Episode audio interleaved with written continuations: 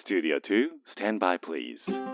Discovering fine artists from all over Japan. The best variety of the music of tomorrow. 近未来追求型音楽バラエティ DJ のビーズ東京ライブ DJ のビーズ東京ライブメインパーソナリティの DJ のビーですこの番組は確かな音楽性を持ったインディペンデントアーティストに DJ のビー自らが出演交渉し明日の日本の音楽シーンを描き出す近未来追求型音楽バラエティですアーティストの人間性に迫る打ち合わせなしのトークとファン目線の選曲でお届けをしてまいります。この番組は兵庫県西宮市桜 FM をキーステーションに FM 根室 FM ビュー FM 砺波 FM 七子丹南夢レディオ富山シティ FM 鶴ヶ FM ハーバーステーション FM 松本宮ヶ瀬レイクサイド FM ハワイホノルルケーズレディオ東京 FM ミュージックバードを経由して59曲ネットにてお届けをしてまいります。というわけで今日はですね初登場のアーティストなんですけども、えー以前からですね薄くこう何回か現場でお会いをしたことがあるというアーティストだったんですが先日久しぶりに東京でお会いしましてぜひ番組にということでお招きをいたしました。今日のゲストはこの方です。秋一子です。秋一子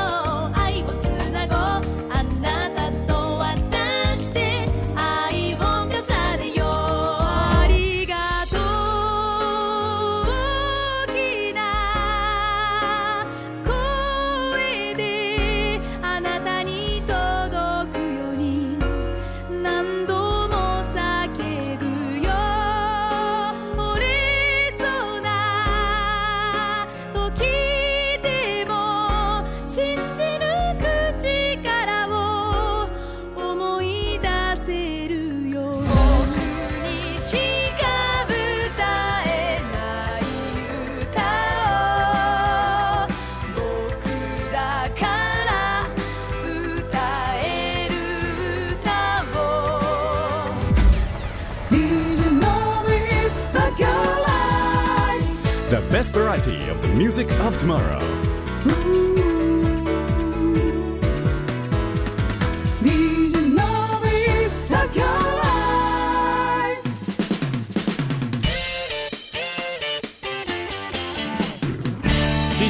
ライブへようこそ。今日のゲストは秋一子さんです。よろしくお願いいたします。どうもよろしくお願いします。発音がどう？秋一子。秋一子、秋一子で。秋秋一子ですね。もうのびさんの発音で正しいです。秋一子。ワンワードなんですね。ワンワードでございます。なるほど。秋一子さんで、はいそうなんです。前ずっと秋一子さんだと思ってました。あの。もう自分でもどっちかわかんなくなっちゃってきてますけどね。なんかあの竹城さん最的な感じかと思って。ま近はよく言われますね。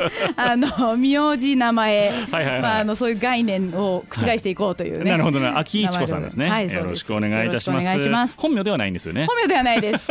まあ元の旧姓をもじったという形にななるんどなるあですけども。ご結婚なさっておめでとうございます,、はいといます。というわけで、えー、と秋一子さんとはですね実は、あー名古屋でうん。1回でしたっけね、ですね。お目にかかったことがあって、まあ、それこそライブの MC を僕がさせていただいてて、はい。えーっと出演をされてたっていう感じで、その時に一度ご挨拶をさせていただいて、うんうんその後多分 SNS とかでちょこちょこうん。つながってはいつつ、ですね。情報はなんか入ってきてました。そうそうそうそう、で名古屋なんだよなと思いながら、うんうん。なかなかこう東京に来られた時も都合が合いづらいだろうな、うんみたいな感じでですね、うんうん。で東京にまた、はい。ご結婚とともに東京に来そうですられたって感じか？移住したという形になるんですけども。で、はい、しばらくまた連絡取ってなかったんですけども、うん。そこからですね先日またお会いする機会がありまして、いやいやお久しぶりですありがたい本当にありがたいことで。いや本当に。うん。で今日はあのスタジオにはい。お招きをいたしました、ありがとうございます。秋江千子さんです。よろしくお願いいたしよろしくお願いいますたします。ちょっと甘噛みしましたね。ちょっと甘噛みしました。そうもうラジオやってた人こういうの厳しいから。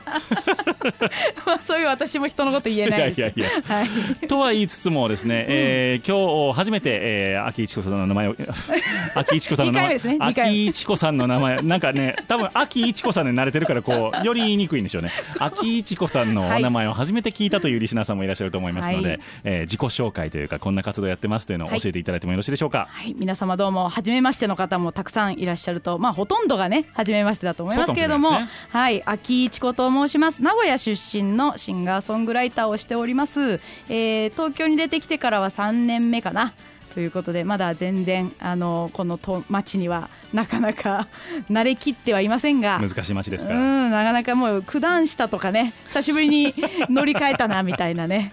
なんだこの駅はと思いながらここまで九段下は難しい。やってきましたけどもね。はい。はい。あのそういう形であの歌を歌っておりますのでどうぞ皆様 お見知りおきいただければということでよろしくお願いします。はい、えー、秋一子あ今日ででしょう？そういう感じでいきましょうえか。秋一子さんがなぜ言えない？今日毎回噛むという ネタで。秋一子さんを。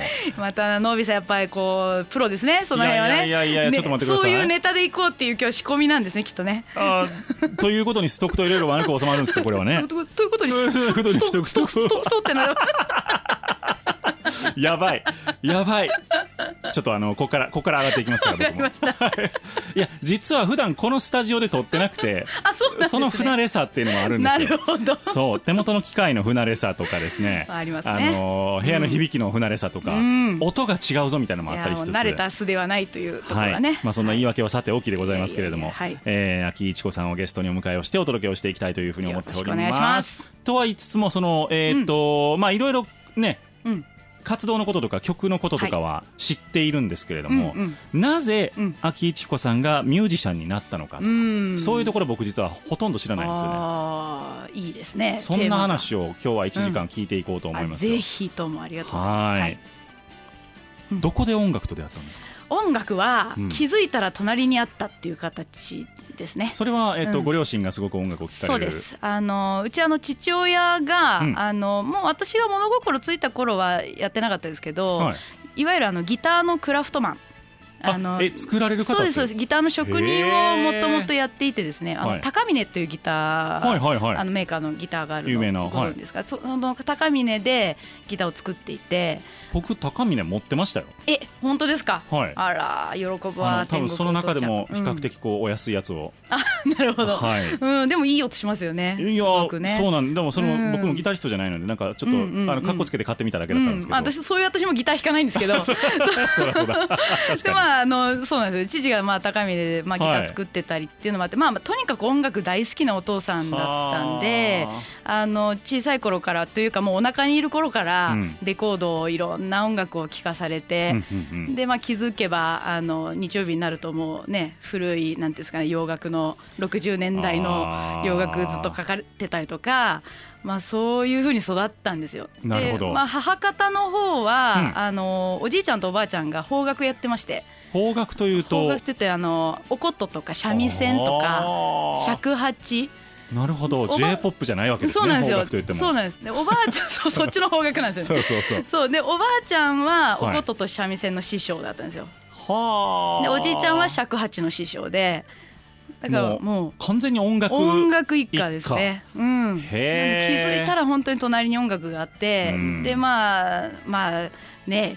有無を言わさずというか、もまあまあそうなりますよね。音楽をやるというのはもう決まってたみたいな。一通りやった感じですか？音楽、うんとそのね、楽器は。最初はあのエレクトーンから入ったんですね。あのうん、電子ピアノから入ってあのこれも覚えてないんですけど、うん。幼稚園の時にたまたまあの通ってた幼稚園にそのヤマハの音楽教室があの、入ってるところで珍しかったと思うんですけどで、うん。そこでまあオルガン弾いてる子たちがいて、うん。多分それが羨ましかったと思うんですけど、うん。やりたいって自分で言ったみたいなんですよ。でそれで通わせてもらうことになってまあ4歳か5歳かそれぐらいからかな。ヤマハの近所のヤマハに通うようになって、うんでそこで、まあ、ずっとエレクトーンやってたんですけどまあ練習が嫌いで全然上達しない。あのものすごくマイペースだったんで、はいはいはい。グループレッスンというものがもう全然合ってなかった自分に。うーん。でこうみんなに要は常に置いて置いてかれちゃうはい。タイプだったんですよね。はいで先生にももう一番出来の悪い子だから、まあまあ、一番怒られるし、うん。でまあ、それで、まあ、結局個人レッスンになってからはうん。自分らしくできるようになったんですけど、まあ、そういう子供で、うん。まあ、そこからスタートで最初の楽器は。で今の演奏スタイルは、うん。えっと弾き語りっていうことですね。弾き語り、まあ一応弾き語りですけど、うん。あのこれもあの曲を作りたいっていうのが芽生え始めたのは中学校1年生ぐらいの時で、はいはいはでそっからまあエレクトーンやってたので,、うん。でエレクトーンでまずはインストの曲作ったんですよね。最初は。はい。でインストの曲から始まりじゃあちょっと自分で曲作って歌も歌いたいから、うん。歌の曲作ってみようって言って。まあでもエレクトーンだから自分で演奏しながら歌うしかなくて、はいはいはい。でそっから始まっててでも当時描いてたのはやっぱこう人に弾いてもらって楽器をなんかやってもらって自分は歌だけ歌いたいっていうのを描いてたんだけど、はい。まあ、よくあるパターンだと思うんですけどシンガーソングライターさんで自分しか弾ける 弾いてくれる人がいないから 仕か。方なくバンドメンバー集めるのもね。そうそういうスキルも知り合いもないからなるほど。だから仕方なく自分で演奏をしてたうちに弾き語りのスタイルになっちゃったっていうなるほどな。感じなんですよね。なんでピアノが私は得意なわけではないし。なでもうん。ギターでもなかったんですね、でもなかったですね。これはねギターでなかったのはね手汗が結構あの書いちゃうタイプなんですよ。体質的に。でギターの弦が秒で錆びてくんですよね。あなるほど。水分がつくから。本当に。そう。これは向いてないってなって。あそういう事情ってありえるのか。うんまあでもね手手汗かいてもでやってる人もいらっしゃると思うんですけど、はい。私は多分鍵盤の方が多分その当時楽だったんでしょうね。ね。それでまあまあそっちにまあだんだんこういったという感じですね。いやーでもこのピアノ弾き語りに落ち着くところまでで分かっていただいたと思いますけど、うん秋一子さんはめちゃくちゃ喋るの得意なんで、うん。いやいやいや今日のとんでもないです。1時間期待していただければと思いますけれども よろしくお願いします。まず最初にお届けをするのが「カンタービレ」という曲でございます、どういうナンバーでしょうか、えーこれはですね実はまだ音源化されていない曲なんですけれど、はい。一応 YouTube ではあの上げてますリリック動画として。はい。でいずれちゃんとアレンジもっとあの詰めたものをうん。音源化して発売したいなとは思ってるんですけど、なるほど。一番最新の2020年に、えー作った曲ですので、はい。まあ、ちょっと今ねあのこういう、まあ、デモっていうほどあの薄くはないが、うん。あのまあ、こういう形で聴いてもらえたらなと思っております。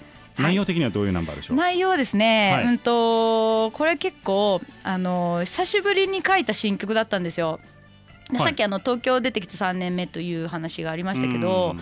あの実はまあ東京出てきてからちょっと音楽活動止まってしまっていまして。あそうなんですね、うんそうなんですね。まあいろいろいろんなことがあったんですけど深い事情があって、はい。まあ、自分の中の心の動きとかもいろいろあって、はいはいはい。で、まあ、ちょっとこれは一回あの間を置きたいというあうん。の心情になってしまってでまあここからあの歌を今後じゃあどうしていこうかなみたいなこのまま歌っていていいんだろうかみたいなところまで行ったことがあってですね。もうだいぶじゃうん。あその活動の根幹に関わるところの、うん、そうですね。だからもうなんかもう音楽はもうなんとなく好きに歌うぐらいでいいかぐらいのとこまで行ってたんですけど、うん。まあなんか久しぶりにちょっときっかけがあって、うん。ライブをまたやったりとかあのする機会があった時にあのせっかくだから新曲を作るということになって、でまあその気持ちをそのまま書いたというか。なるほど。で結構仕掛けがあるんですけど、うん。私が一番最初に出したあのファーストミニアルバムの「うたたね」っていうアルバムがあるんですね、それ2005年に出したアルバムなんですけど、そこに「青」っていう曲が入ってて、はい。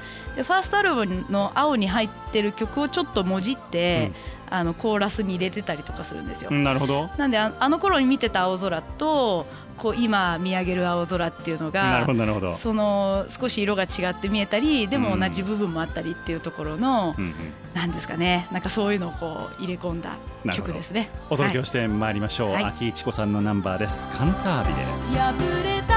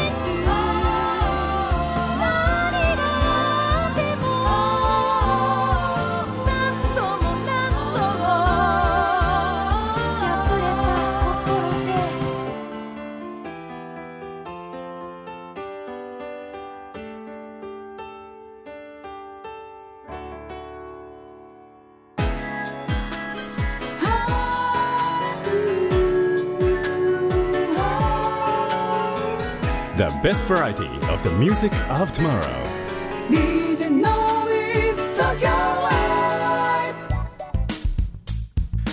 というわけでお届けをいたしましたナンバーが秋一子さんのナンバーでした「カンタービレ」という曲でございました、はいありがとうございまこれはまた本当にうん。エンジニアリングがしっかりとした、いやーこれじ全部自宅でやってるんですよ。すごい。自宅でもう自前。宅でこんなクオリティで今できるんですねむし今ろすごいですよね。き機械がもう優れてますからね今はね。機械もそうですしまあでもそのテクニックもちゃんとないとねここまではできないと思いますけれども、うんそうなんですよね。なんかもううちあのこ なんかラッキーなんですけど、はい。あのパートナーがあれなんですよ。エンジニアなんで。あなるほど、うん。レコーディングエンジニアでございます。それは良きことですね。そうですそうです。まあただあの鳥音とかも全部全部責任持って自分で取れよと言われてるので、まあ歌を取ったりとか全部自分で取って。なるほど。じゃあもう歌素材は全部自分で用意して。歌の編集も全部自分でやって。あすごいすごい。であのあとはミックスだけですよという状態にしてお願いしますと。なるほどね。渡す。あ形になってそれじゃあ、えっとレコーディングエンジニアうん。をされているっていうことそうですそうですそうです。はあ、すごい、ん。もうあの世界は僕は分かんないです。いやー未知なる世界ですね。僕だからこのスタジオでたまに生演奏とかしていただいたりするんですけど、うん。もうその生演奏の音もどこに着地していいか分かんなくなってくるんですよ。ああそうでしょうね。5回10回聞いてるうちにうん。これはいい音なのか？みたいうな、ん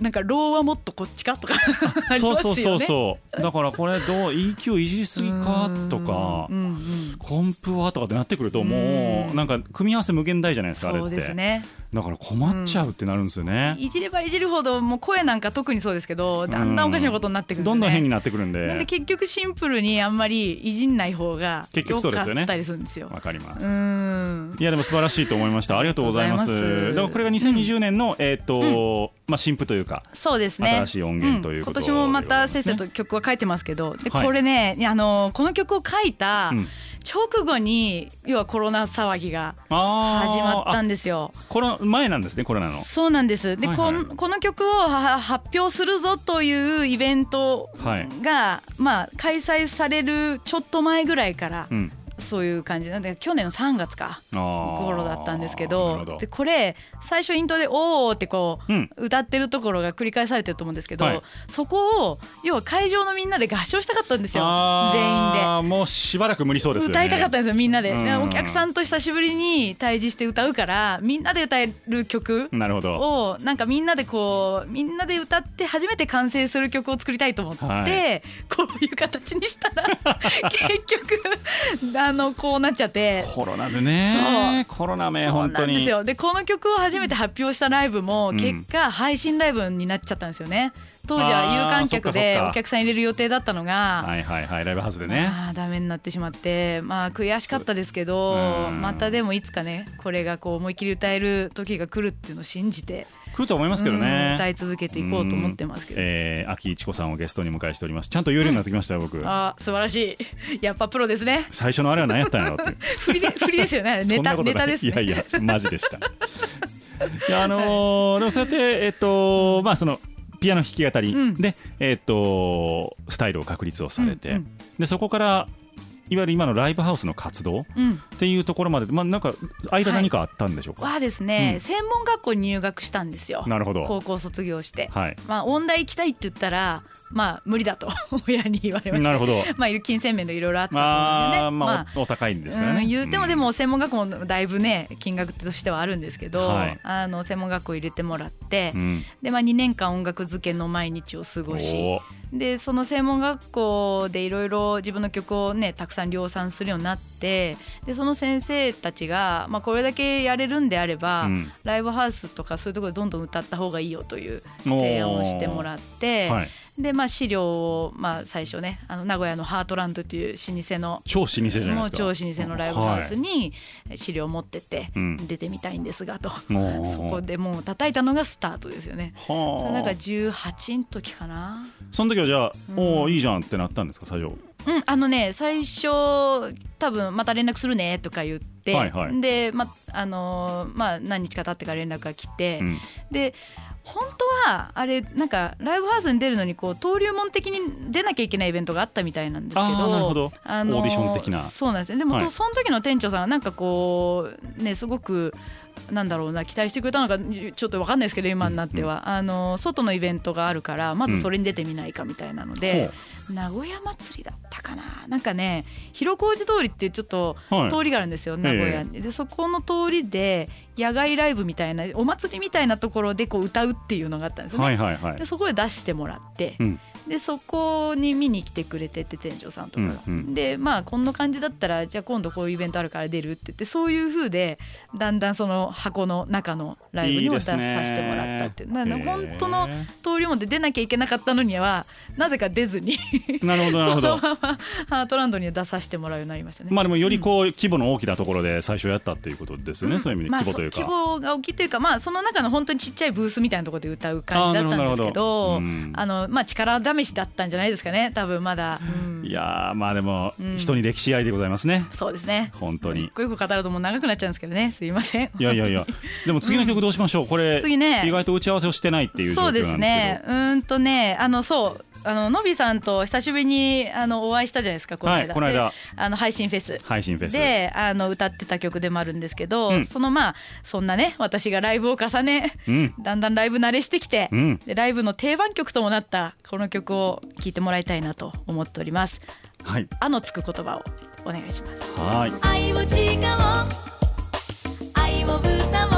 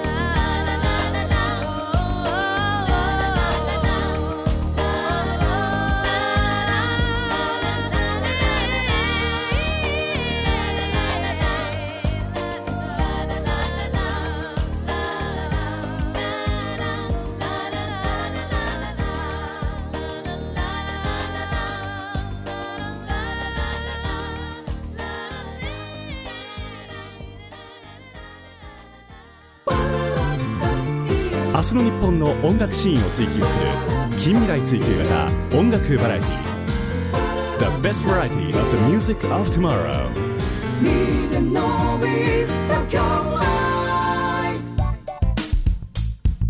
お届けをいたしましたナンバーが秋一子さんのナンバーでございました。あのつく言葉ということでございました、ありがとうございます。まあこれだから秋一子もあのつく言葉なわけですよね、うん、秋一子ですからね。そうですよね、はい。い、いなあ。これあのあれなんですよ。元あのバックバンドのメンバーの方が結婚した時にお。お祝いで作った曲なんですね。いいですね、うん、あのつくありがとう愛してるいろいろあるなっていうところで、秋一子。そうそう。入れていただいてありがとうございま私もどうですかみたいな。す。5文字仲間で。結。婚生活に私もどうですかみたいな。入ってっちゃうんです。入ってっちゃう。土足で踏み込んでいく。新婚や言うてる。邪魔すんなっつってね。はいというわけで秋一子さんをゲストにお迎えをいたしております、そうこの曲をねあの、演奏していただいたのがその配信フェスっていうやつだったわけなんですけれども、ね。うん。あれは見事なフェスでございましたね。すごかったですね。あのめちゃくちゃ。うん。東京札幌大阪、名古屋、うん。4拠点をうん。オンラインでつなぎまして、うんうん。で単純に順繰りで演奏していくわけじゃないんですよね。うん。えっ、と東京でボーカル、うん。大阪でギター、うん。名古屋でなんかコーラスみたいな、うん。そういうことをやってですねオンラインでセッションをしていくと、もう全曲セッションですからね。そう全曲セッションっていう、なんか大丈夫？みたいな、うん。あのー構成だったんですけど、でも技術的にそれができるうん。世の中ということでございまして。いや。すごいことになってますね今世の中。そう僕だからそこは東京から MC をさせてもらってたんですけど、うんうん。あの転がしじゃないあの、うん。ステージのモニタースピーカーからですね、はいはい。うん。それこそ大阪名古屋の声が普通にこう、返ってくるわけです、うん。話し声でも、うん。今のよかったっすねって言ったらなんかもうそうなんよみたいな、うん。ありがとうみたいな感じで返ってくるから、全くタイムラグないですもんね。そう。井上康雄バーガーさんがそこにおるみたいな感じな、うんうんうん。そういう雰囲気、いやなんかタイムラグがないっていうのがこんなにうん。大事なことだったんだみたいな、本当に Zoomとかね会議で使ってらっしゃる方多いと思うんですけど結構あれってね喋ってからお返事が来るまでにね意外とその思うんですけどね。多分数字にしたらコンマ何秒だと思うんですけどそれでも人間ってあんなに違和感を感じるんやなっていうのをテンポ大事なんですよね。大事なんですよ。うんだから去年の今頃ですかね、うんあのこの番組の収録も一時期もはいう Zoomでっていう話になあった時がああったんですよ。へーうんで僕もそれが嫌で嫌で、うん。でこのスタジオに一人で来てここで Zoomの画面見てやってるともう。家でええやんってなるわけですよ。本当ですね。正直。うん。な家からやったことあってその配信研究部の人に教わって、うん。こういうのがあるよって言ってそれで一回撮ったことがあるんですよ、うんうんうんあれはでも本当にスムーズに撮れました、シンクルーム。シンクルームで。うん。うん。はい、当時はなんか別の名前でしたけどね、うん。あそうなんですか。 SYNCROOMの前あれ正式版になる前あにそうなんだ。何やったかなまあでも同じです仕組みは同じなんですけど、うんうんうんそういうのを使わせてもらって、うん。うん。いやーすごいこんな技術が世の中にあるんやーと思って、うん。だから誰でも持ってるパソコンで、うん。もう家でできてしまうっていうのは感動しましたねあすれごいですよね、うん。今やだってリハもやそれでやってますもん私。シンクルームで。そっかそっか。名古屋のバンドとうちとつないで。いやだからあれですね、うん。これからスタジオリハーサルスタジオがうん。大変かもしれないですね、ああそういうねこともありまあでもね生で合わせるのの良さはやっぱね勝るもんないですけど。全然その肌で感じるものが違うと思いますけど、うん。そのリハのリハみたいなね、確かにね、うん。そうそう。それはプロはスタジオでやるかそうみたいな。省ける、うん、確かにそうだな。そんな感じにはななってくるかなっていう気はしますけどね。まあ、ただスタジオはスタジオの価値をね何かこう見出していくっていうところがね、はいはいはい。大事でしょうね。まあ、だから、うん。あの防音室がうん。街中にど真ん中にあるっていう、うんいろんな価値のやり方はあるんだろうなと思いますけども、だから本当コロナ禍でみんながそのオンラインに慣れたうん、っていうのはありますありね。ますね。でもうん。最近の数字を見てると、うん。どうやら、うん。えーみんなやっぱりライブは生で聴きたがっていると。いやもうそりゃそうだと思いますよ。いくら便利とはゆえ、うん。オンラインライブは、うん。多分みんなもうもうお腹いっぱいになってきている感じがしますね。オンライン疲れをね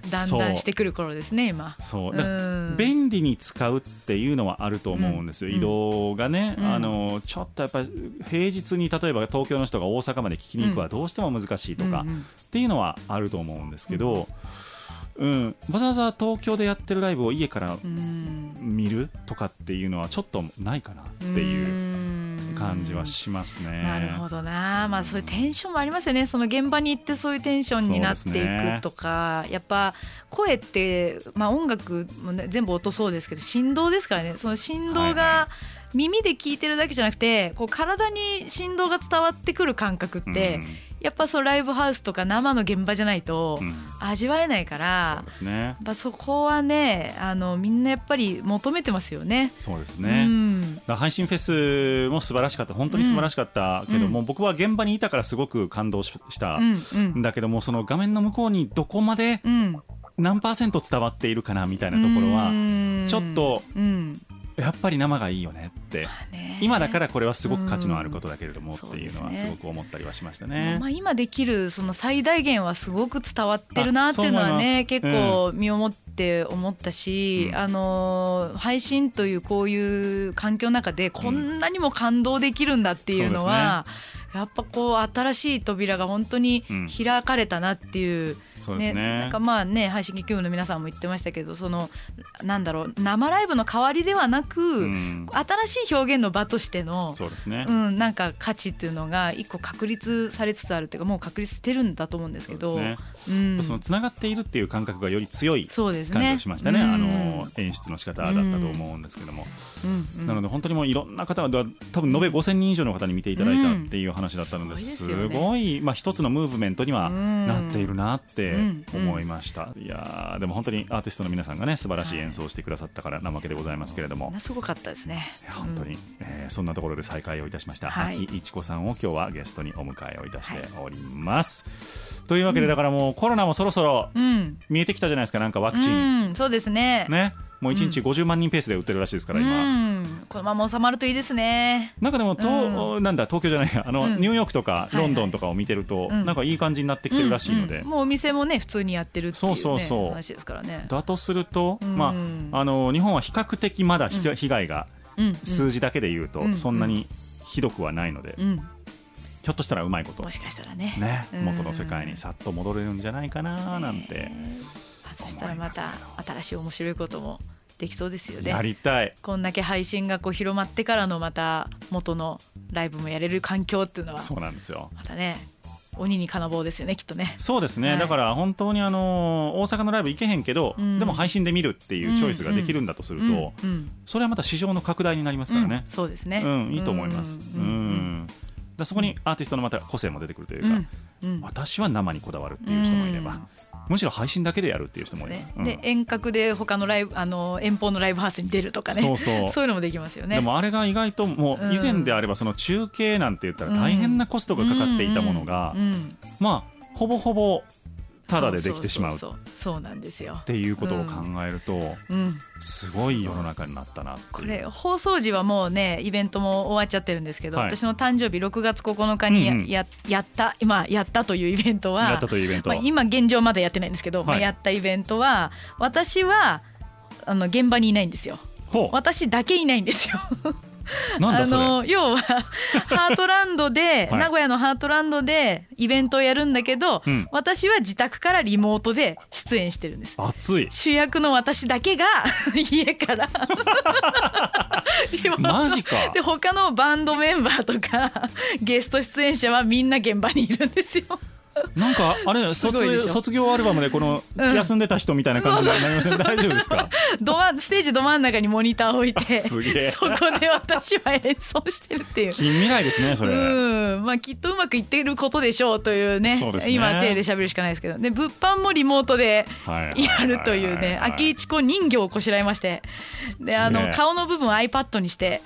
でその顔の部分で私あの iPad であの LINE 電話をつないでですね、はいはい。でお客さんと直接 やり取りしながらで胴体は私の衣装を送ってそれマネキンに着せて。あじゃあ顔だけ映すみた顔いなだけそう胴体はマネキンなんですけど、はい。顔だけ私の iPad で 顔が映ってもうただただコミカルじゃないですかそんなの。そうそう。まあちょっと受け狙いでね。超おもろいですね。あの物販前物販でなるほどね。やったという形で、はい。わかりました。じゃあちょっとそんな あのーものがあったということで、まあはいいろんなその技術がね今うん。あのございますのでうんうん、えっとぜひともですね皆さんそういうところを楽しみつつ、はい。えーコロナが収まるのを待つとうんいう楽しみ方を音楽をしていただきたいなというふうに思います。うん。それでは続いてのナンバーをお届けしてまいりますが、どういう曲にいたしましょうか？えーこれですね、あのー名古屋から東京に出てくるときに、うんあのーまあ、いろんなきっかけがあって、まあ、結婚もあったんですけど、うんあのーちょうどその時期にあのユニバーサルミュージックさんと、まあ、つながるきっかけがあって、はい。でまあ初めてこうメジャーのレーベルからあのまあ配信だけなんですけど、うん配信シングルということで出させてもらった曲です。あのこれアレンジャーさんがあの2005年のアルバムであの全部アレンジ担当してくださった方がはい。もう本当に時を超えておアレンジしてくださって。15年ぶり。うん、そうなんです。で、まあそういう新しい縁ももう一回つながったきっかけになった曲だなと思っています。えー名古屋から出てくるその気持ちをあの名古屋で応援してくれる方々へ書いた曲です。はい、はいそれでは聞いてください。あなたへの歌。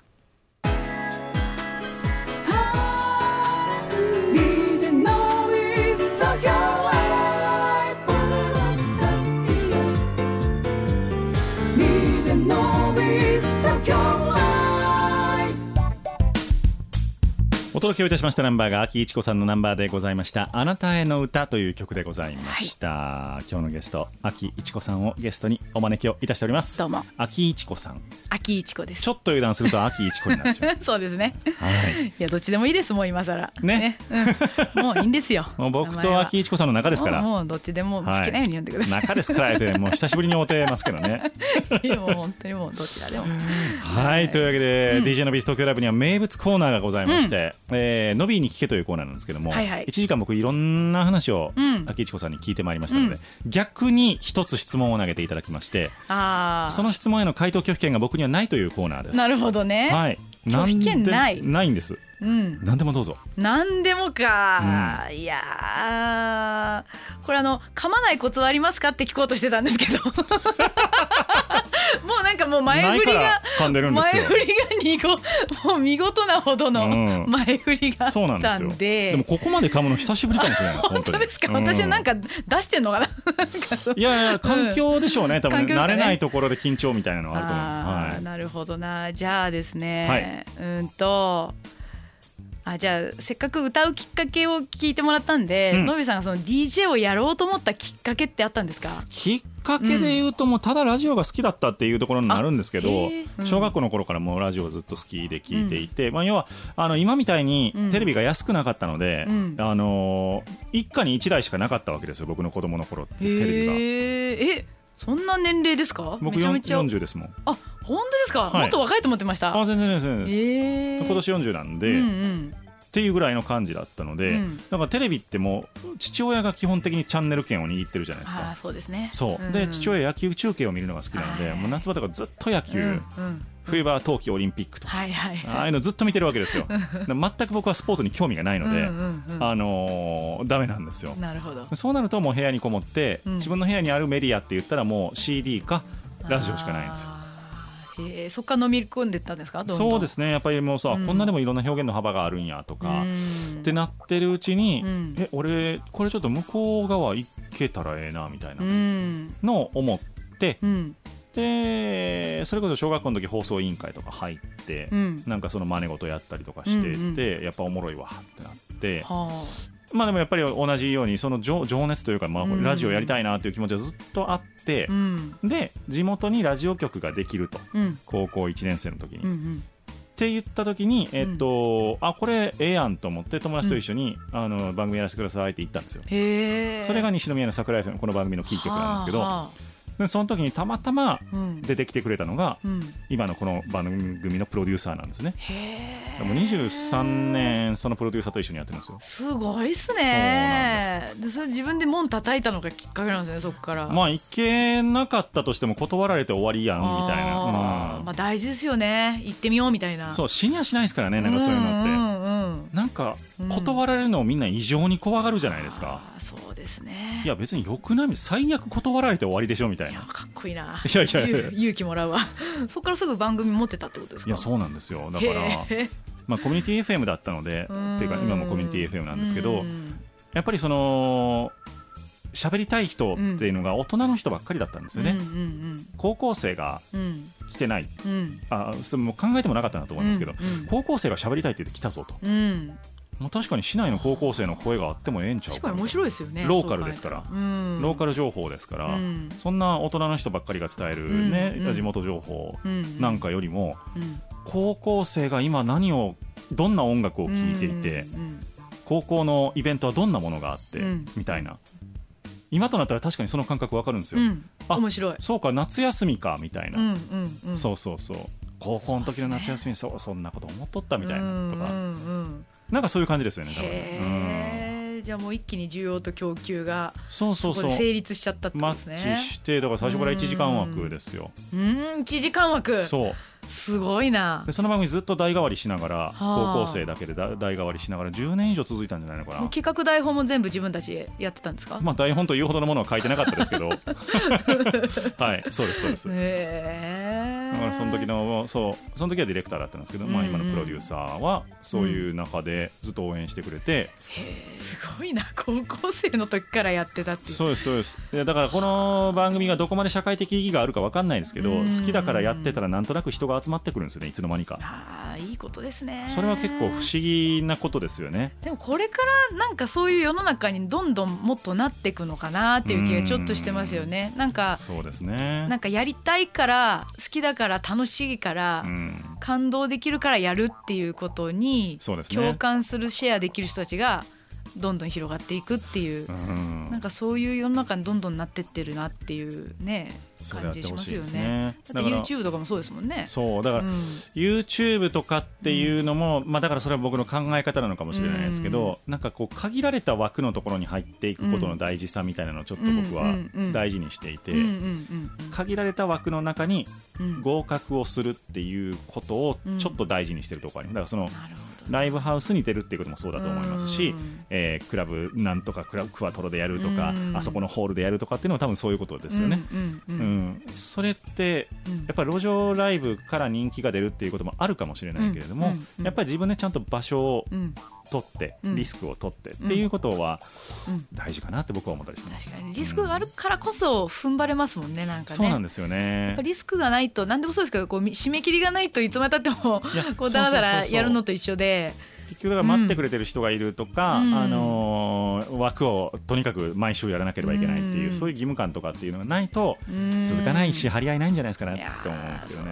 もう肝に銘じます。いやー僕はそれできないんですよ。だからへー。楽器の練習とかっていうのは僕だから向かないんですよね。あそうですか。うん。だからずっとライブがあるとかだったらまだあれかもしれないですけど。うん。うん。だからミュージシャンのみんなすごいなと思ってだからないものねだりですけどねそこは。うん。まあそれも好きだからやってるっていうところですよね根本はみんな。あそうそうお互いそうなんですよんいやー深いな。いやーそんなあお話でございましたけれども、うん1時間そろそろもうあっという間ですねうん。足りないな。あと1経とうとしております時間ぐらいあってもいいぐらいですや本当ねで。すよまた来てくださいそういう意味ではぜひ、はいぜひもう嫌でも来ます。一言も言ってないですかそんなこと 本当ですか？ありがとうございます。ラストのナンバーどうしましょうか、うん、ラストがですね、うんまああのーちょっとこう今こういうねだんだん世の中もあのやっとこう解決の兆しもありますが、うん。あのいろんな人たちに何かこう力になれたらなっていう思いで書いた曲なので、はい。あのこの曲をかけようかなと思っております。なんか私に歌える歌は私ん違う。あなえ？何が言いたいんだ？ちょっとね。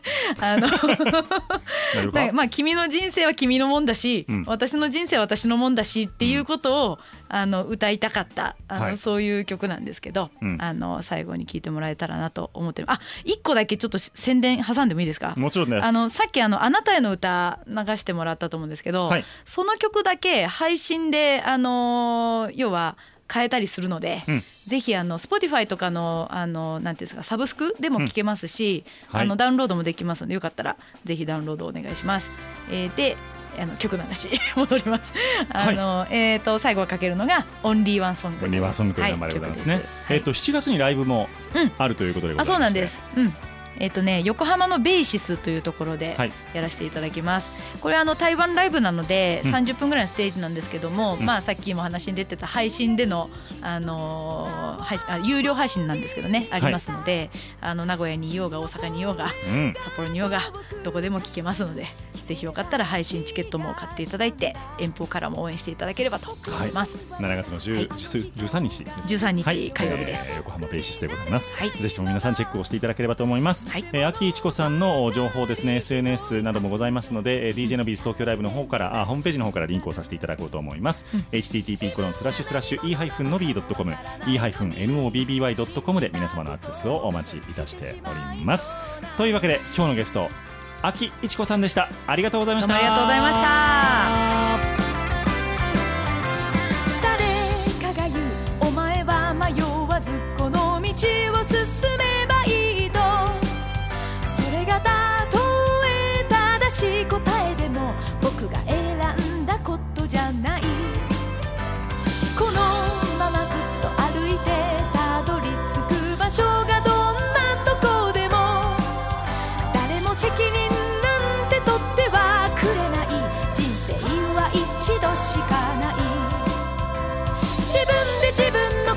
決められないのにこんな僕じゃ君を笑わせることもできない。これからの僕にはどれが大切で